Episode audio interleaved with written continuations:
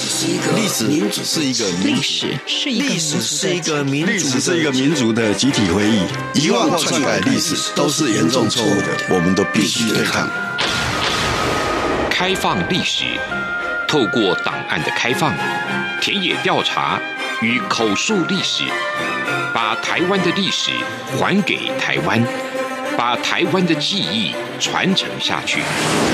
历史原来如此，由薛化元讲述，欢迎收听。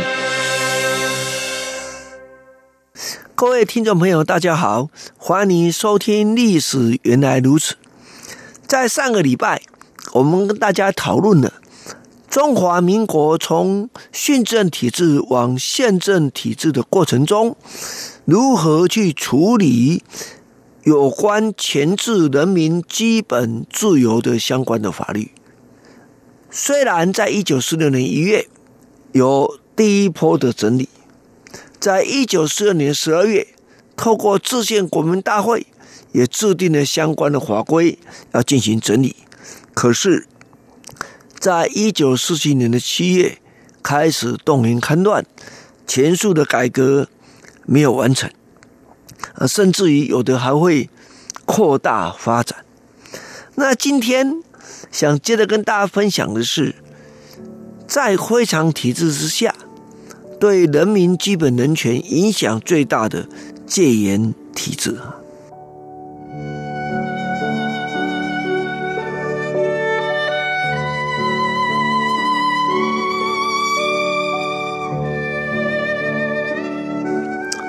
呃，在台澎金马来讲，实际上是有两个戒严，是不一样的啊。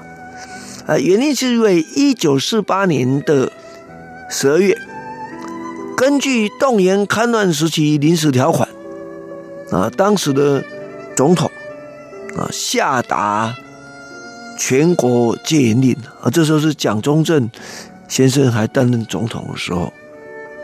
不过，这个全国戒严令。呃，没有包括像像西藏啊，像台湾的这些地方，不过包括金门跟马祖啊，啊所以这是两个不同的戒严啊。那台湾的戒严，就台湾跟澎湖的戒严是，一九四九年五月十九号，由台湾省政府主席兼警备总司令陈诚啊宣告自二十日零时开始啊，全省。戒严啊啊，这是不一样的戒严令。那戒严令的发布要根据戒严法或者是相关的规定啊。那一九四八年十二月那个戒严令，实际上就是根据临时条款啊，也就是总统经行政院院会通过，可以颁布紧急处分，不受宪法。相关程序的限制，其中就包括原本的紧急命令，还有戒严这两个大块。那一九四九年的这个戒严，那它是怎么样？依据在哪里？它基本上是根据一九四八年修正的戒严法来的，也就是战争或叛乱发生之际，啊。某一个地域受诋毁之攻围或应付非常事变时，该地区陆海空军最高司令官德伊本法宣告戒严，本法就是戒严法，而这这种戒严叫临时戒严啊。这临时戒严的宣告要由当地最高司令官或陆海空军分驻团长，团长就可以了，以上的部队长啊。迅速按级呈请提交立法院追认，这是这个戒严法的规定。可是刚刚我们提到说，临时条款不是说不受到这程序规定吗？是啊，所以临时条款是要经过到，还是要到经过行政院，经过总统嘛。所以换句话说，这一项戒严法的规定要提交到立法院追认是没有的，但他按级陈请是维持的。所以换句话说，哦，那这个东西就必须要送到行政院通过啊总统公布才可以啊。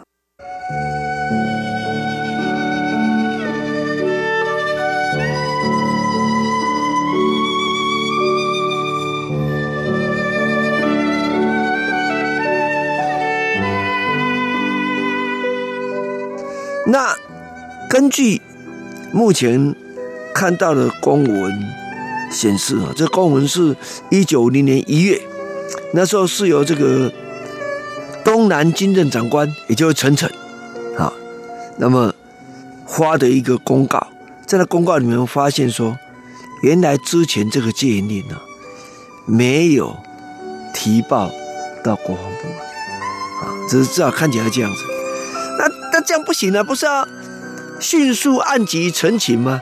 你五月戒严到了，到了这个什么时候提啊？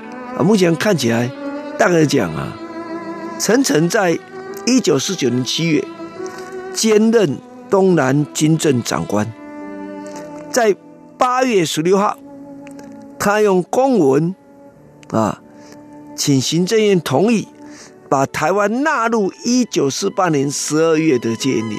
就刚刚讲全国戒严令，那同时呢，要划为接战区域。哦，所以我们了解了，原来一九四九年五月二十日开始的戒严令，实际上是临时戒严，但是后续就没有了。那对陈诚来讲，他是在八月想把它哎改掉，本来是临时戒，现在我们能并进去原来总统公告的这个啊、全国的戒严啊。那行政院八月上的公文可能。那时候大家知道，那个在中国大陆的国共内战非常的激烈，中华民国就在风雨飘摇之中啊，所以直到了十一月二日，行政院院会通过，而且呈请公布，所以呈请公布当然是指的是总统公布了啊。那因此，根据临时条款的规定。行政院通过，只要经过总统公布以后，那这个时候戒严程序就完成了，不需要经过立法院的追认了。问题是，这个时候代总统是李宗仁，他没有跟行政院在一起啊。那换句话说，签署这个戒严的宣告，便成为是一个很大的问题。我记得之前我跟大家一起分享过。李登辉总统任内，曾想要去找这个鉴定的何主任发布的公文，啊，这前面那一个啊，结果跟总统给总统报告是没找到，他们认为可能是政府移动中遗失的啦。那我们从李宗仁代总统的行程来看，哦，他在十一月二号啊，他就已经和张群从重庆到了昆明，十一号。他从昆明回到了桂林，啊，那十四号，因为蒋介石总裁从台北回到重庆，要这个李宗仁回到重庆，啊，结果李宗仁不仅没有回到重庆，反而回到了南宁，而在十一月十七号称病，啊，拒绝回重庆。那十一月二十号，他。就离开中国了，他飞到了香港，然后他就表示说他身体不好，要出国就医。中枢军政请行政院长阎锡山主持，这是十一月二十号。十二月五号，李宗仁就飞到美国去了。那这样，阎锡山至少在二十号那一天，等于受到了。代总统不能逝世的通知，要主持中央的军政要务，所以在十一月二十二号，就是隔了两天哈，他马上发公文，把前面立法院不是行政院通过这个戒严令呢，那么咨请立法院查照，这查照的这这个。动作查照很奇怪啊，他不加审查，跟你讲一下。他有人认为说，这为什么这样做呢？因为如果要交这个总统公告，现在没有总统，那代行总统职权的就是行政院长阎锡山嘛。啊，那阎锡山公告当然也可以，不过因为之前那个李宗仁代总统啊，曾经做过这样子。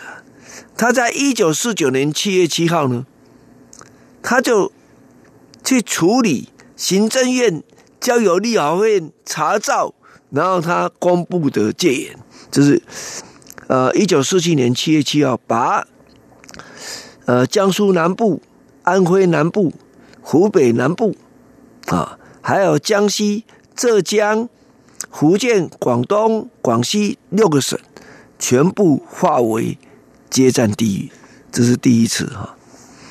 那第二次是十一月二日哈，我们讲说啊，把海南岛跟台湾一并划为接战地域的这个戒严。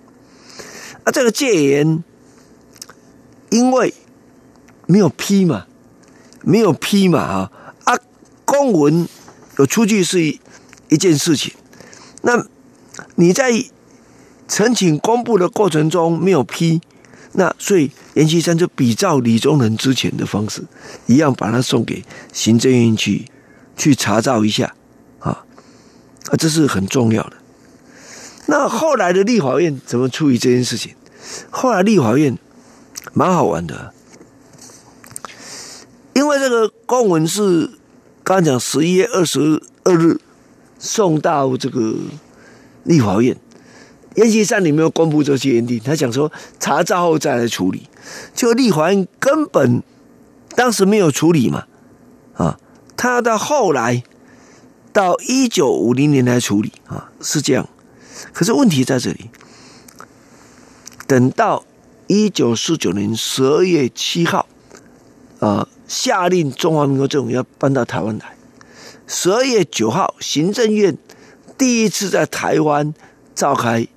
会议，也就是中华民国这个中枢正式运作的一个重要的时间点，就在十二月二十八日，这个当时代行总统职权的阎锡山，在立华还没有去处理他的查照案之前，他就直接发公文通知东南军政长官陈诚，就你之前。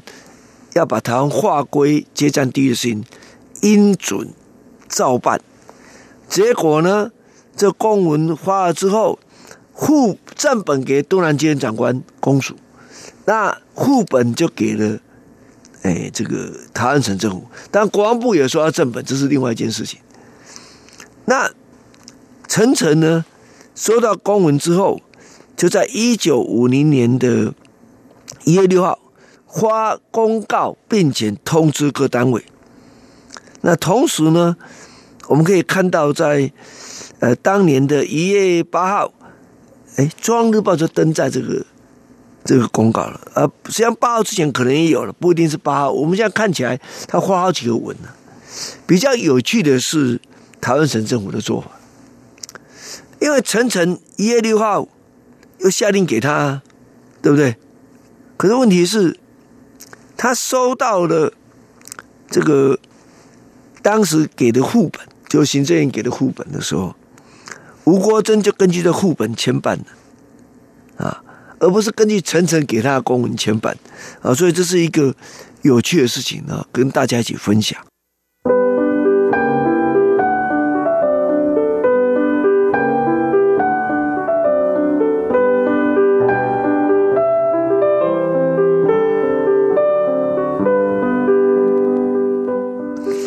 呃，谢谢你收听今天历史原来如此。我们下周接着跟大家说明，那戒严对一般人民的生活会有什么影响呢？我们下周见。